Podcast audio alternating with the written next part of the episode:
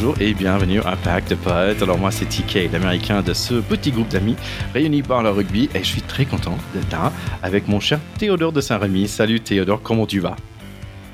Ben, ça va Thierry, ça va surtout bien quand je t'entends, moi tu sais, c'est toujours un tel bonheur de participer au pack de potes avec toi. bah, moi aussi, j'ai la banane. Et je sais que toi, tu es content parce que tu allé pu voir euh, Racing gagner ce week-end. Racing où tu as joué dans les années 2000. Donc, on va parler de, ça plus tard. On va parler de plein de choses. Mais je pense que j'imagine tout de suite, là, tu aimerais démarrer par le tennis, par le Roland Garros et un certain victoire d'un certain Rafael Nadal. Oui, bien sûr, parce que comme on est des passionnés de sport et des passionnés d'émotion, on, ne peut pas faire l'impasse sur euh, sur ce quatorzième sac de Rafael Nadal. Je pense que bon, tous les commentaires euh, ont été dits et on a on a plus de mots pour décrire euh, le talent de ce garçon. Je pense que on assiste, on a la chance d'être vivant et d'avoir des yeux et, des oreilles pour regarder les performances de Rafael Nadal pendant cette période, pendant cette décennie, pendant maintenant bientôt deux décennies. Euh, et je crois que on, touche là euh, à ce que nous donne la passion du sport de manière la plus incroyable. C'est-à-dire qu'en plus, ce garçon qui a aujourd'hui, on le sait, une blessure quand même incroyable au pied qui aurait pu faire renoncer euh, énormément de gens, ne serait-ce qu'à la compétition du dimanche, et eh ben lui, il continue d'aller empiler les grands chelems avec avec ça. Et ce que j'aime le plus chez lui, c'est que c'est un c'est un joueur qui respire l'humilité sur le terrain, c'est un, c'est un warrior, c'est un battant. Et dès que ça s'arrête, dès qu'il sort de son costume de super-héros, on voit que c'est vraiment quelqu'un de, bon, de gentil, euh, qui a un mot pour les autres, euh, qui, respire la sincérité. Donc moi, je suis, je suis fasciné par euh, la performance de Rafael Nadal. On en a un peu marre, faut être honnête, de voir Rafael Nadal gagner tout le temps. Ça manque de suspense. Mais ce qu'il fait en plus cette année avec un tableau improbable où il doit sortir Djokovic, cette dramatique en demi-finale où Zverev malheureusement se, se vrille la cheville dans des conditions horribles. Il arrive contre un petit peu la star montante de la terre battue qui est passé à côté de son match en finale, mais toutes les finales de Nadal à Roland Garros, les mecs passent à côté en fait. Donc euh, oui, merci de me donner la parole sur ce truc-là. Je, suis euh, voilà ébloui par le talent de cet homme-là, par sa résilience, par sa force mentale et par son talent. Est-ce que tu as déjà allé en fait au Roland Garros? Moi, j'ai fait une seule fois, mais j'ai vu euh, Venus Williams jouer et c'est incroyable, en fait. Oui, j'ai été, j'ai eu la chance d'y aller quelques fois. J'y vais pas souvent. Je trouve aussi que le regarder à la télévision, c'est assez extraordinaire parce que je trouve qu'on profite du spectacle dans, des conditions assez extraordinaires. Euh, donc, euh, je, je suis pas un, voilà, un grand amateur des phases finales et des, et des places près du terrain. Mais je vais te faire plaisir. Mon rêve de tennis, euh, c'est de passer quelques jours à New York et de, et de me faire l'US Open en night, en night session. C'est vraiment euh, quelque chose que je voudrais absolument faire. C'est un, c'est vraiment un rêve que j'espère accomplir un jour. Euh, parce que l'US Open au mois de septembre à New York, il paraît que c'est fantastique. J'ai vu plusieurs fois des, des, matchs. Ils ont la culture de la night session et du spectacle aussi aux États-Unis. Euh, ce, ce, ce, tournoi qui est, qui est, cruel aussi parce qu'il est très exigeant physiquement hein, sur dur. C'est quelque chose qui fatigue les organismes. Euh, je rêve d'aller là-bas. Donc euh, peut-être un jour tous les deux, Thierry, avec le pack de potes. C'est une bonne idée. C'est une bonne idée. bah écoute, on l'a quand même. On est là pour parler de rugby, mais c'est toi qui as parlé de New York. Je vais, je vais parler de New York parce que quand même il y a du rugby à New York et euh, le fameux MLR, le Major League Rugby. Rapidement, les équipes en ce moment qui cartonnent, c'est euh, sur un côté c'est Rugby Atlanta et Rugby New York qui sont plutôt bons, et de l'autre côté c'est des Giltinis et des Gilgronies, hein, qui sont sponsorisés par les, mêmes sociétés avec des, des, des mais des noms horribles. Euh, donc ils sont eux sur l'autre côté, mais la meilleure équipe de ce moment, c'est l'équipe avec le meilleur nom, c'est le New England Free Jacks, avec 13 euh, victoires en 16 matchs. Tu te rappelles bien sûr que les Guiltinis pour nous sont pour toujours les genoux coupables. Les genoux coupables. Guiltinis, oui, pardon. Absolument. Jolie blague, allez. Oui, et puis toi, alors, depuis que la fin du tournoi a sonné euh, avec le sacre euh, dont, nous avons parlé, on, évidemment, on invite tous nos chers écouteurs à aller écouter l'épisode du Grand Chelem s'ils l'ont pas écouté, parce que là, c'était quand même les, grandes émotions. Mais depuis, toi, tranquille, tu te, balades au pays des stars du rugby, puisque monsieur interviewe euh, Corson chez les filles, Mathieu Bastaro, Fabien Pelouse. Non, mais on va, où, là, Thierry, comme ça, ça, va finir avec qui comme interview, Bah écoute, c'est vraiment chanceux. Euh, ce monde de rugby, il est vraiment euh, ouverte, et dans le sens que les gens, ils sont très abordables, on peut euh, les approcher, et, ils sont là, ils sont présents, ils ont envie de partager, parce que je pense que c'est vraiment autour de ces valeurs de ce sport-là.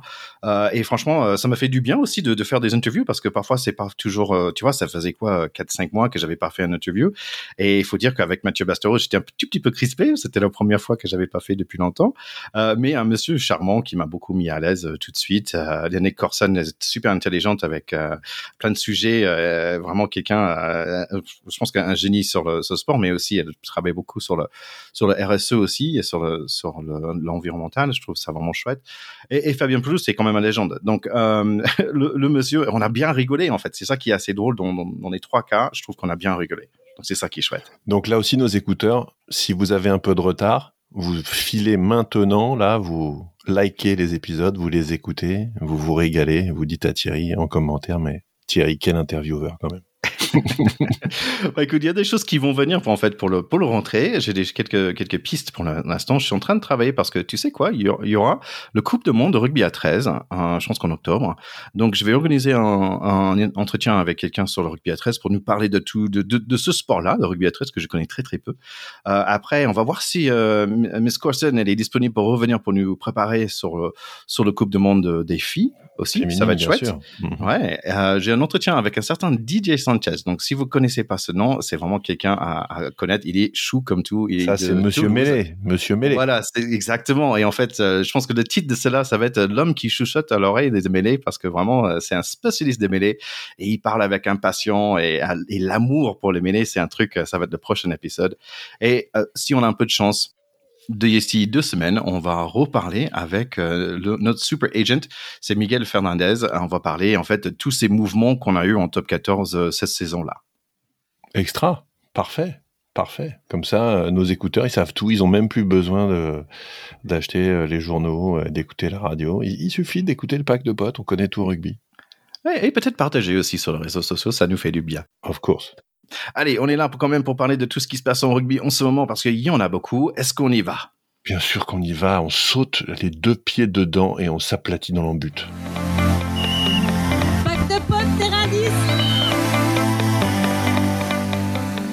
Allez, on y va pour ce final de ce Coupe d'Europe. Alors, c'était La Rochelle contre Leinster, les Irlandais, qui étaient à Marseille. Un sacré match. Euh, mais parfois, en fait, un match, euh, quand tu, quand tu le regardes, en fait, c'est où tu le regardes qui, qui est important. Pour moi, en fait, j'étais en vacances en Italie, euh, dans un petit endroit qui s'appelle Stressa. Et c'est bien parce que c'était un match bien stressant. J'ai pu trouver un petit pub ambiance Charlie, donc ça veut dire du rugby et du métal. C'était rempli d'Irlandais quand je suis arrivé. Et je suis arrivé à le moment où roule marque son essai avec un super pass de Leeds. Donc La Rochelle a et donc La Rochelle était devant 7 à 6. Mais avec beaucoup d'erreurs des Français et des coups de pénalité de Sexton, euh, il y avait un grand travail aussi de de Vanderflyer avec son casque rouge. C'était 12 à 7 pour le mi-temps. Ça ne prend que 30 secondes pour euh, marquer un pénalité, donc c'était 12 à 10, match assez serré. Les Bleus sont assez réalistes avec deux pénalités marquées dans les prochaines 10 minutes, mais bonne nouvelle, au moins on ne les a pas laissé marquer un essai. Donc on est à 18 à 10 à 60 minutes, un moment très très important. Et là, super le mot pour nous, Bougarit qui marque son essai 18 à 17. Et La Rochelle semble être dans une position de force, sauf un pénalité bête d'un deuxième ligne, carton jaune pour un petit croche-pied assez évidente. 21 à 17 pour les Irlandais. On est parti pour 12 minutes de stress. À partir de 68 minutes, c'était pick and go, pick and go, pénalité contre pénalité contre les, les Irish. J'étais au bout de ma chaise pendant tout ce temps.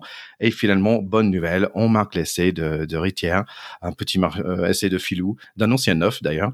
Euh, et on arrive à gagner ce, ce, ce super match, euh, vraiment euh, plein d'émotions. Oui, c'est plus que de l'émotion. C'était une explosion de joie qui, qui était euh, proportionnelle à la hauteur des pronostics qui concernaient La Rochelle au coup d'envoi. Parce que il faut quand même euh, se rappeler que le Leinster avait étrié Toulouse en demi-finale dans des proportions euh, totalement inattendues. Le stade toulousain s'était fait dévorer, manger tout cru, je sais pas comment on peut dire ça, à la Viva Stadium là-bas en Irlande, euh, à tel point que moi honnêtement, je mettais pas tellement une pièce sur La Rochelle, pour être honnête. Et quand ils ont battu le Racing en demi-finale, j'étais désolé pour le Racing, mais je me disais finalement, aller s'en prendre 40 en finale par le Leinster, au vu de ce qu'ils ont montré contre le Stade Toulousain, c'est peut-être euh, mieux de laisser les autres y aller. Et je pense que les Rochelais, avec Ronan Nogara, qui connaît quand même bien le rugby irlandais et qui est leur, leur mentor maintenant, euh, ils ont fait ce qu'on aime faire dans le rugby, c'est-à-dire ils se sont servis que de ça, en se disant, les mecs arrivent et grosso modo, ils sont à peu près sûrs qu'ils vont gagner. Et sauf que au rugby, ça se passe pas comme ça. Et quand on est à peu près sûr qu'on va gagner, eh bien malheureusement, euh, très souvent, dans ces matchs-là, on se rend compte que le petit pousset, celui à qui on donnait peu de chance, d'un seul coup euh, se met à y croire. S'il est pas trop loin, le vent tourne, les autres doutent, se disaient mais merde, c'est pas nous qui devions gagner ce match-là. Paf, ils continuent de prendre des coups dans la gueule et à la fin ils ont perdu. Donc c'est ce scénario magique moi que j'adore au rugby et franchement le rugby est le sport roi pour ça. Et c'est cette espèce de, de cycle de la confiance un petit peu excessive qui te met en haut et qui te renvoie tout en bas parce que tu perds juste après qui en fait un sport extraordinaire. Et d'ailleurs, là, ils jouaient ce week-end euh, dans leur championnat euh, semi-européen, la Celtic, contre Glasgow. Ils leur ont passé 70 points euh, à Glasgow. Donc, je pense qu'ils étaient quand même extrêmement vexés d'avoir perdu contre La Rochelle. Ouais. Et en fait, ce que j'adore dans cette équipe de La Rochelle, c'est vraiment l'idée, euh, c'est la fraternité qu'on voit. Et je trouve que c'est pas toujours euh, chaque équipe en fait, mais là quand ils marquent un essai, et c'est quelque chose. Et c'est pas juste cette année non plus. Je me souviens, euh, ça fait depuis. moi, je trouve que moi je regarde vraiment depuis que Victor Victor est, arrivé, et, et j'adorais toute sa première année. quand il marquait, en fait, il sautait dans les bras des uns des autres. Ils étaient vraiment contents, et on voit un camaraderie que, avec cette équipe qu'on voit pas forcément ailleurs. Et je trouve ça vraiment chouette. Mm. À La Rochelle, il y a tout. Il y a tout ce qui fait euh, les grandes épopées du sport. Euh, la Rochelle, moi, quand j'étais au Racing euh, dans les années début des années 2000, on les jouait en Pro D2.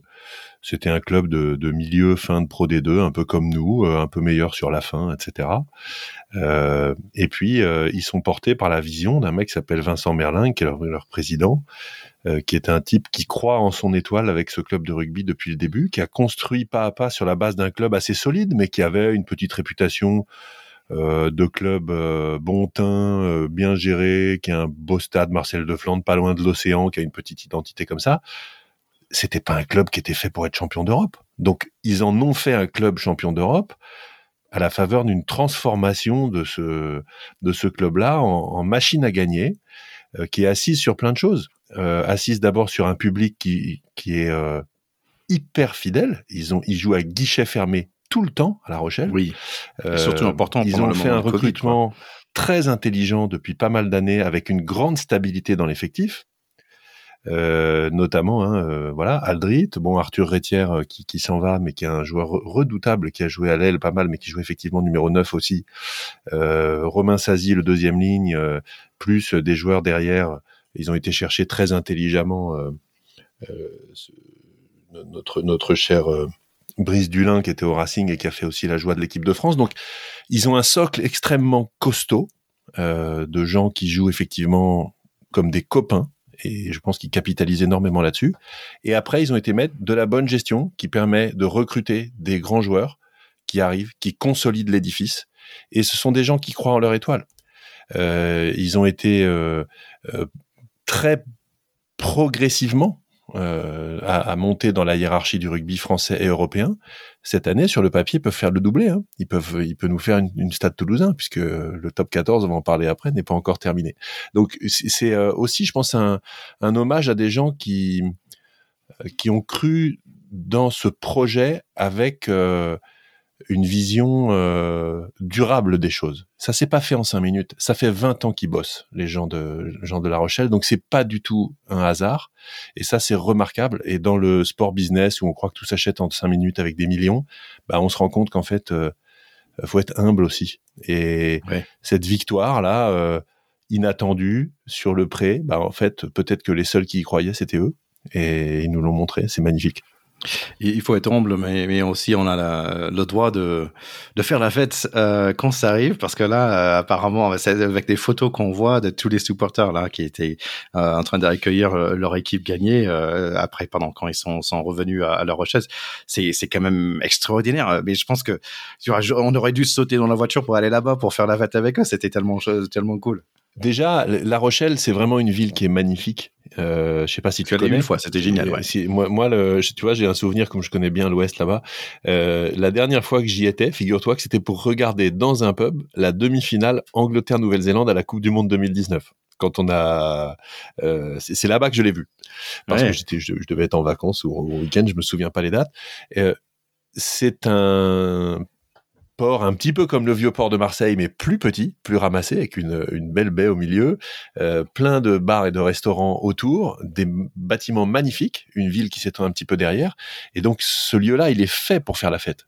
Et là, quand tu les as vus arriver sur le bus à l'Impérial avec le port entièrement rempli de, de, de, supporters.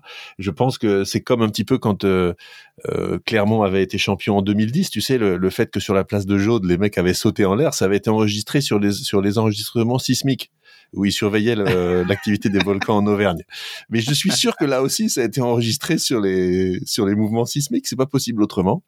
Euh, ça fait rêver de voir ça, tout simplement. Et, et, on voit à quel point le sport, quand on y croit comme ça et Dieu sait que parfois on a des défaites, alors bah, on est déçu, on est triste, mais on continue d'y croire. Puis à chaque fois, il y a une petite couche qui se rajoute dans la passion pour son équipe. Et là, on, bah, c'est l'ultime délire. Les mecs arrivent, ils sautent dans l'eau du port, ils sont sur le bus impérial. Et qui aurait pu dire il y a dix ans que, que La Rochelle allait être sur la carte des clubs champions d'Europe? C'était tout à fait improbable. Donc, c'est ce qui fait rêver en fait. C'est ce qui fait rêver dans le sport. Et d'autant plus aller battre des Britanniques un peu trop sur deux et à Marseille et puis les battre en leur mettant trois essais à zéro quand même hein, sur la finale, parce qu'il n'y a pas photo in fine. Le score est serré, mais euh, les, Irlandais n'ont pas marqué d'essai. Euh, donc, moi, je suis euh, voilà admiratif, très très heureux pour eux. Je pense que euh, peut-être que c'est une des plus belles victoires du, rugby des clubs français sur la scène européenne, tant elle est inattendue, tant elle récompense aussi un petit club qui s'est construit tout seul sur une période euh, relativement longue. Vraiment chapeau au Rochelet, c'est euh, magnifique ce qu'ils ont fait. On, on peut que se réjouir pour eux. Bah écoute, une chose, c'est sûr que j'ai beaucoup euh, aimé ce match, j'ai beaucoup adoré euh, cette victoire, j'ai adoré les fans, bravo les fans, bravo pour cette équipe de, de La Rochelle. Et aussi, j'adorais, hein, le truc que j'adorais le plus, c'est Danti, que quand il y avait le ballon, il visait Sexton, mais un truc de dingue, et il allait comme, comme une balle, bah, pour, ah, pour rentrer directement. Méthode, hein, ouais. Ah, il fallait leur rentrer dedans, en fait, hein, et c'est ce qu'ils ont fait quand même vraiment remarquablement. Ils n'ont pas douté, ils n'ont pas écouté ce qu'on disait d'eux. Hein. Eux, ils n'ont pas regardé les pronostics, hein. ils se sont posés aucune question. Ouais. Donc c'est ça qui est génial. Ouais, donc euh, grand bravo à eux. Allez, bonne nouvelle euh, aussi qu'il y a un Français, une équipe française qui a gagné euh, le Challenge Cup et donc c'était Lyon qui a battu Toulon 30 à 12. J'ai pas vu ce match-là, mais il me semble qu'ils ont bien géré une équipe de Toulon qui quand même a eu un démarrage difficile cette année, mais avec beaucoup de leurs stars qui sont revenus vers la fin de l'année et qui sont bien remontés dans le top 14. mais bon, on va parler un peu plus tard, mais qui se finissait en, en, deuxième pour ce Challenge Cup. Donc bravo à Lyon. Oui, c'est sympa pour le Loup aussi. Un, petit mot sur eux parce que euh, le Loup, c'est aussi un club qui se structure depuis la même période. Hein. Je parlais tout à l'heure de début des années 2000. C'est pareil. À l'époque, le Loup, c'était une équipe ambitieuse de Pro D2. Euh, et tu t'en souviens aussi, puisqu'à l'époque, tu habitais à Lyon.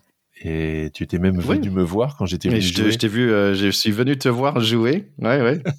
C'était superbe. Je me souviens, t'avais une belle percée. Et j'étais là, ouais euh, ouais, je m'en souviens. Euh, ils ont quand même franchi des étapes énormes, le loup. Ce que je trouve, ce qu'ils n'ont pas du tout réussi à faire pour l'instant, euh, c'est d'accrocher un vrai facteur sympathie au-delà de leurs fans. je pense que La Rochelle a réussi à faire quelque chose qui fait qu'aujourd'hui tout le monde aime un peu cette équipe de La Rochelle. Je pense que c'est pas encore le cas pour le Loup. J'ai ma petite idée là-dessus et je pense d'ailleurs que leur choix de s'appeler le Loup et de prendre l'image d'un loup avec les yeux rouges est une très mauvaise idée parce que je trouve que c'est une image euh, qui, qui n'attire pas la sympathie. Euh, et si j'étais leur conseil en marketing, j'aurais des choses à leur dire là-dessus, je pense. Mais je ne le suis pas. Bah écoute, moi perso, j'aime bien, j'aime bien Lyon, j'aime bien le Loup, je trouve ça, je trouve ça pas mal. Euh, mais aussi, je pense que, you know, euh, pour être honnête, euh, que ben, Mathieu Bastereau a passé, je pense que ça, ça a augmenté en fait, le côté sympathie pour moi perso parce que, je, you know, ça avait donné une autre raison de, de suivre cette équipe-là.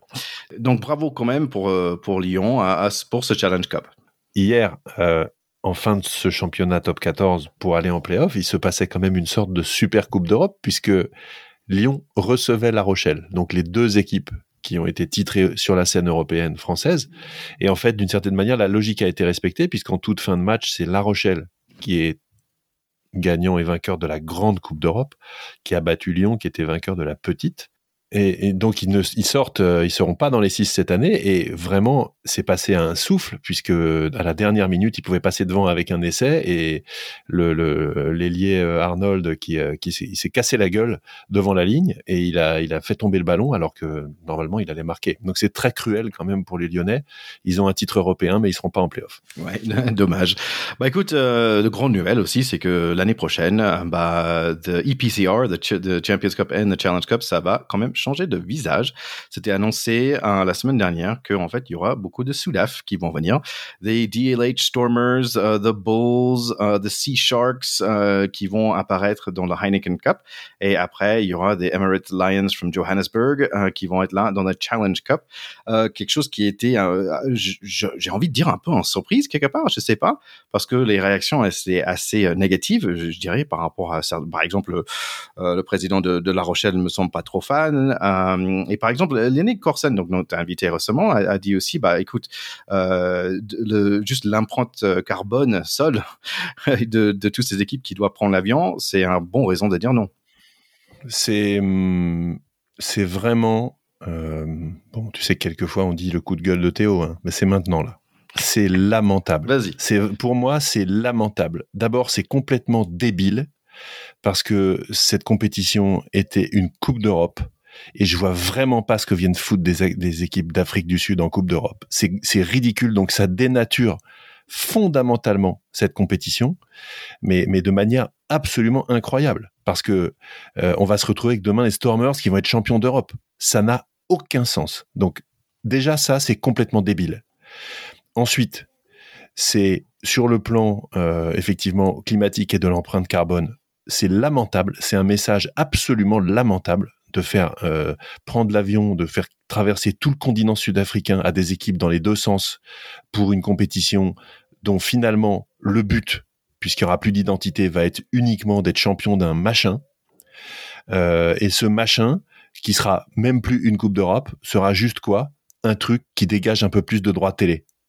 Donc c'est une pure histoire de pognon, une histoire de pognon qui n'a ni queue ni tête, euh, et, je suis mais écœuré, mais vraiment écœuré que les autorités du rugby aient cédé à ce genre de sirènes euh, qui vont mais à l'encontre de tout le bon sens. Mais il n'y a pas un truc pour trouver ça bien, pas un seul. Voilà, donc je suis absolument dépité. On peut presque dire que La Rochelle aura gagné la dernière Coupe d'Europe, parce qu'après c'est plus une Coupe d'Europe, c'est un machin. Et je trouve, si tu veux, que on est, on est tellement souvent ébranlé par le fait que ce sport est enraciné dans les territoires, enraciné dans les clubs, dans les régions, dans les provinces, et en particulier de l'Europe. On le voit avec la puissance des six nations où ils ont voulu aussi un moment mettre l'Afrique du Sud. Peut-être qu'ils y viendront. C'est débile. Ce sont des compétitions territoriales. On a la chance de pouvoir de temps en temps rencontrer. Les tournées sont faites pour ça. Les super coupes exceptionnelles, etc. sont faites pour ça. Mais ça n'a, ça n'a aucun sens. J'espère même que ça va foirer parce que je trouve ça tellement lamentable que pour l'instant je suis dans le déni, j'arrive même pas à y croire. Ouais. Les deux choses qui, me qui me gênent le plus aussi, bah, on va pas parler de pour les joueurs, c'est c'est beaucoup de trajets aussi, c'est fatigant, et, et c'est juste l'impression que en fait, y a, ils ont parlé à personne. et parce que si des si des présidents, par exemple, si on parle de NFL, il y a tous les, les owners of the NFL, tous les, les gérants de chaque équipe, ils se mis ensemble pour décider, mais qu'est-ce qu'on fait dans, avec l'année. Et, et je trouve ça bizarre que ils annoncent ça comme ouais, c'est une bonne nouvelle, et d'un coup, il y a, y a une grande réaction négative des, des certains présidents. Euh, donc je suis je suis assez surpris. Bon, euh, c'est on aura du temps pour parler de tout ça parce que je pense qu'on n'est pas fini. ça, démarre juste. Euh, j'aimerais bien, euh, on a parlé de Lenny Corson, j'aimerais bien parler de women's rugby pour un petit instant. notamment parce que il y avait le championnat euh, de France d'élite 1 euh, en féminine qui était gagné par Stade Toulousain, qu'ils ont gagné 16 à 10 contre Blagnac. Et est-ce que tu sais, Théo, la première chose que tu quand tu cherches, quand tu tapes Toulouse Blagnac, c'est quoi qui arrive sur Google? Oh, sans doute l'aéroport. Oui, je savais pas. En fait, je savais pas. C'était deux, deux villes qui étaient côte à côte comme ça. Bah oui, oui, Toulouse et Blagnac, c'est vrai que c'est un petit peu ridicule qu'il y ait deux, euh, ouais, deux villes aussi proches qui soient en finale, c'est un peu étrange, pas ridicule, c'est pas le mot, mais c'est un petit peu étrange. Mais ça prouve aussi euh, l'enracinement du rugby euh, dans ce territoire toulousain. Ouais, et donc j'étais un peu surpris par contre de ne pas avoir un, petit mot dans, dans l'équipe le jour après. Bon, euh, il y a quand même euh, the Pacific Four Series, donc euh, c'est Canada, USA, New Zealand, Australia en fait qui jouent une petite compétition entre eux pour se préparer pour le Coupe de Monde féminine. Donc bon, juste si vous avez envie de regarder, ça serait bien pour vous préparer aussi pour ce Coupe de Monde qui, qui va venir en septembre, octobre, pardon, en octobre. donc Canada, malheureusement, ils ont gagné contre mes américaines, 36 à 5. c'est Nouvelle-Zélande qui ont battu 23 à 10 les Australiennes. Il y a encore quatre matchs à, regarder, donc à, suivre ce Pacific Four Series. Et en d'autres nouvelles pour le rugby féminine, bonne nouvelle, Holly Davidson, qu'on connaît très bien pour euh, qui est arbitre, euh, elle va euh, for the first time lead an all female officials. Donc ça veut dire que ça va être toute une équipe de femmes qui vont être arbitres pour un match de hommes. Ah, pour quel match? C'est Portugal-Italie cet été. Donc c'est une, ah, une, équipe féminine qui vont. ouais, c'est génial, je trouve ça chouette. Extra. Dans autre news, il y a Massy qui a gagné en national pour passer en pro des deux. On a des copains là-bas euh, chez Massy euh, et on les fait, des sites. Euh, assez sympa aussi de voir à la fin des, enfants qui donnent des médailles à des joueurs. C'est vraiment très chou le rugby quand même parfois. Oui, il faut surtout saluer que cette équipe de Massy a eu un petit peu de mal à se maintenir en Pro D2. C'est pas la première fois qu'ils y montent. J'espère que cette fois sera la bonne. le travail qui est fait par ce club sur le sud de l'Île-de-France est tout simplement extraordinaire. Ils ont sorti des joueurs en, grand nombre euh, qui ont rejoint euh, les clubs du top 14 et, l'équipe de France pour un certain nombre d'entre eux. Et euh, là, ils ont bon battu Soyo Angoulême après après cette défaite d'Albi en demi-finale. C'est un parcours sans faute sur la saison. On espère beaucoup qu'ils vont avoir les reins suffisamment solides pour se maintenir l'année prochaine et puis s'ancrer de manière un peu définitive dans, le paysage de la Pro D2 au nord de la Loire. Je pense que euh, on sait à quel point le rugby aussi est un sport intégrateur et fédérateur en Ile-de-France. Euh, il y a pas mal de clubs comme ça. C'est un exemple pour tous les clubs qui se donnent un mal fou euh, pour faire jouer tous ces gamins. Et on voit que Massy a de nombreux joueurs issus de son école de rugby dans l'équipe dans l'équipe première. Donc un, un, grand coup de chapeau à ce club de l'Essonne qui est au top cette année. Oui, et un petit coucou à, Lionel et à Seb, euh, des amis de Amassi euh, là-bas. Donc bravo Amassi. Donc on parlait Pro D2. J'aimerais bien parler du, du match, euh, en fait, du final de Pro D2 pour euh, avoir accès euh, au top 14. C'est un match que j'ai regardé. Il y avait un incroyable, incroyablement engagé ce match-là entre les deux équipes. Il y avait des batailles dans les rocs, mais très très rugueux. franchement, je, je valide les styles des mecs de monde de Marsan avec leur barret et tout ça au début de match. il y avait un troisième ligne avec un barbe, une barbe, mais épique. Euh, mais malheureusement, le style, euh, ça donne pas de points. En fait, euh, c'est le 8 Bayonne qui est marqué au début. Rémi Baget, je trouve ça un super nom français. Il a échappé des hommes des abeilles et il marque son premier essai aussi dans le match. le 14 Bayonnais, il fait des raffus de dingue. ensuite, quand même, mon Morson, ils ont pu marquer un essai. à mi-temps, c'était 20 à 10 pour Bayonne. Mont Marseille qui essaie de marquer un essai et sort avec que trois petits points, mais ça réveille euh, les Bayonnais. 52 minutes, franchement, il faut regarder cette action. C'était vraiment une super action collective. Ça finit par un carton jaune pour les pour les noirs et jaunes et un essai pour le talonneur. Euh, et je pense que j'avais l'impression qu'ils ont presque assommé toute l'équipe avec cette action-là. C'était 30 à 13 avec 60 minutes. Le stade était déchaîné. Les Bayonnais, ils ont ils ont vraiment euh, fait un super un petit coup de pied à suivre pour le pour le 13. Euh, et voilà, en fait, à partir de là, le match était était fini. Ça finit 49 à 20. Et voilà, Bayonne qui revient dans le top 14. Oui, juste un an après en être, euh, y être descendu, euh, dans un match épique hein, contre le voisin euh, de Biarritz, qui lui-même fait l'ascenseur dans l'autre sens. Donc, on voit que les deux clubs basques n'étant toujours pas assez, comment dire, intelligents pour unir leurs forces et, avoir un, grand club basque sur la carte du, rugby européen, ce qui serait évidemment la solution d'avenir, bah, ils font l'ascenseur un peu bêtement. mais quel dommage, franchement. Allez, on passe au top 14. Donc moi, j'étais super content parce que je, je passais pas le lundi, j'avais tout, toute la journée dimanche pour regarder du rugby. Bah non, en fait, il y avait sept matchs qui passaient en même temps. À 21h, il y avait les, les sept matchs. Donc je comprenais pas de tout. Je dis, mais qu'est-ce qui se passe? Pourquoi ils ont mis ça? Puis tu vois, aux États-Unis, on regarde du foot américain, de NFL, ça commence à 13h30. Et en fait, ça finit, le dernier match, c'est à 21h. En fait, tu as au minimum 12 heures pour aller dans un bar et manger des wings et boire des bières. Et là, euh, franchement, j'avais tous les sept matchs en même temps. C'est normal, ça? Oui, mais vous, vous êtes des adeptes de l'autoroute quand nous, nous aimons les petites routes. Voilà. Donc, il faut bien comprendre que là, si on veut avoir une vision dramatique et romantique, il faut que tout se passe en même temps, que tu puisses passer de l'un à l'autre. Et d'un point de vue télévisuel, effectivement, le rugby ne pèse pas assez lourd pour que 14 euh, matchs, enfin que, que, que 7 matchs puissent avoir lieu en même temps.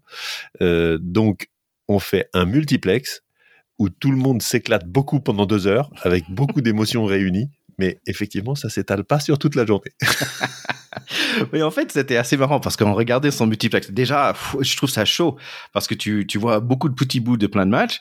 Euh, mais en fait, il faut dire que quand même, you know, j'ai beaucoup apprécié. Et donc, euh, pour être honnête, j'ai adoré vers la fin. Je dis oui, ok, euh, qui passe, qui passera pas. Ouh, il y avait beaucoup de suspense aussi. Tu as déjà parlé de Lyon, euh, La Rochelle. j'ai passé un bon moment aussi. C'était que deux heures. Je voulais mes 12 heures de rugby, mais mais quand même, j'ai passé un bon moment. Est-ce que tu peux nous... deux heures, mais c'était très intense. Ouais. Est-ce que tu peux nous expliquer alors qui qui passe et, et comment qu'est-ce qu'on va voir pour ces playoffs? Le scénario final, d'abord parlons de ceux qui sortent, parce qu'il est cruel pour trois équipes. Hein. Lyon, on en a parlé. Toulon qui est allé perdre au Racing euh, en faisant un match. Moi, j'ai eu la chance d'y être. C'était vraiment super sympa. Un match très disputé, un match sympa, assez enjoué. Euh, viennent perdre en, ayant mené pendant 60 minutes et ils perdent 21-16 à la fin. Donc, euh, euh, ils sortent. Et puis Clermont, hein, qui est quand même une équipe qui nous a pas habitués à être en dehors des phases finales ces dix dernières années, euh, qui est dans une période de transition. Pour Clermont, c'est match d'adieu à Morgan Parra, qui a profondément marqué l'histoire du club, et aussi à Camille Lopez, qui a tenu la baraque en 10 pendant, pendant une dizaine d'années. Donc, bah, ces trois équipes-là, elles viennent échouer aux portes des playoffs. Euh, elle tombe avec les armes malgré tout, puisque puisque Clermont n'avait plus son destin en main, a battu Montpellier, mais mais sort quand même parce qu'il était trop mal classé pour y être. Le Loup perd euh, vraiment dans les ultimes secondes, aurait pu gagner, donc ça passe à rien. Et Toulon aussi n'était pas loin. Donc euh, il y a eu de la, de la dramatique pour ces trois équipes. Du coup, qu'est-ce qui va se passer? Bah, il va se passer que Castres qui finit premier de la phase régulière, ce qui est quand même incroyable. Castres, c'est un village, hein, pour ceux qui connaissent. Euh, c'est une petite ville, hein, donc euh, là ils ont, euh, eux, ils ont vraiment pris l'image du village gaulois. ils n'ont pas perdu de la saison chez eux, etc. Ils vont être durs à aller chercher, franchement, en demi-finale chez eux parce que ils seront intraitables. Ils finissent premier, juste derrière Montpellier, avec toujours ce problème un petit peu, à mon avis, d'image et d'affection vers cette équipe, mais grande régularité sur la saison incroyable parce que Bordeaux et Toulouse, qui tutoyaient les sommets en début de saison, qui se partageaient la première place, finissent troisième et quatrième. Donc, euh, ils reçoivent. Bordeaux va recevoir le Racing qui est sixième et Toulouse va recevoir La Rochelle.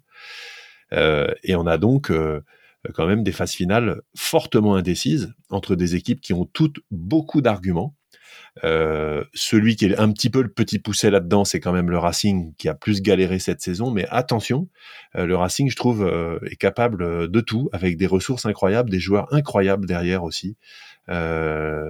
quand même encore Teddy Thomas, Juanimov, Max Spring, le, petit arrière qui avance sur la pointe des pieds, et puis Nolan Le Garec, qui est peut-être le futur grand numéro 9 du rugby français après Antoine Dupont, qui empile les performances incroyables. Donc, pour moi, la semaine prochaine, on, va y voir clair avec déjà deux très beaux barrages, hein, Bordeaux Racing et puis Toulouse-La Rochelle. Franchement, Toulouse-La Rochelle, euh, c'est une, affiche de rêve. Là, il y a quasiment tout le 15 de France hein, sur le prêt. Euh, et puis ensuite, Castres qui recevra le vainqueur de Bordeaux euh, Racing et Montpellier qui recevra le vainqueur de Toulouse-La Rochelle en demi-finale. Et puis la finale au Stade de France. Oui, donc euh, Toulouse-La Rochelle, déjà, euh, ça c'était le final Ah, l'année dernière. Ça, c'est le match à part, à, Ah ouais, rater, franchement, ouais. ça va, ça va être superbe. Euh, après Bordeaux-Bègles, Racing, oui, ça, ça va être chaud. En fait, Euh, c'est difficile, difficile. Je suis un peu fan de toutes ces équipes dans un sens aussi, euh, parce que je suis fan de, de rugby français. Donc, euh, mais ouais, j'aimerais bien voir, euh, allez, euh, Racing et La Rochelle passer. Donc ça, c'est, ça c'est mon avis. On va faire des ennemis à, Toulouse malheureusement. euh, en fait, je voulais dire un petit mot pour pour euh, USAP. Euh, donc euh, franchement, ils ont fait un super match contre contre Bordeaux-Bègles. Ils ont, moi je trouve qu'ils ont plutôt bien, bah, pas forcément réussi. Ils étaient 13e sur 14, mais quand même c'était pas un, un mauvaise année. C'était pas une année comme Agen on a vu l'année dernière.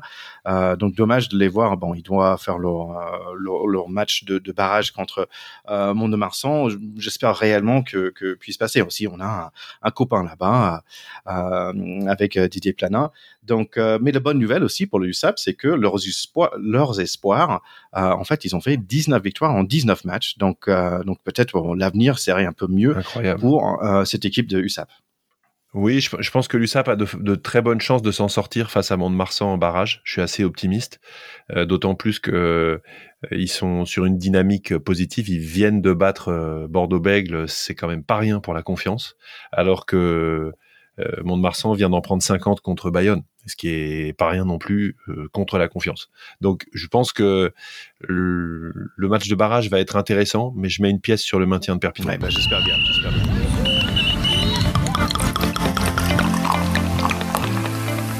Bah écoute, euh, merci pour euh, pour tout ça. Je trouve que c'était sympa de revenir sur tout ce magnifique rugby. Euh, ça me fait vraiment plaisir de te, te, te parler, mon Théo. Oui, c'était génial, vraiment. euh, le temps file euh, entre les grandes compétitions de l'équipe de France. Parfois, euh, on n'a pas, pas assez le temps de, de faire ces bons moments, comme au comptoir, comme avec tous nos écouteurs. Là, la, la pression descend tranquillement. On regarde le match qui s'étire, et puis on en reprend une, et on est toujours aussi content de discuter. Allez, pour le rappel, les deux prochains épisodes pour nous, ça va être des interviews avec euh, DJ Sanchez, euh, l'homme qui chuchote au mêlé. Et le deuxième, normalement, par rapport à tous ces transferts, tous ces mouvements qu'on a eu euh, cette année euh, dans le top 14 avec Miguel Fernandez. Donc, je vous invite de, revenir et bien sûr à partager sur les réseaux sociaux.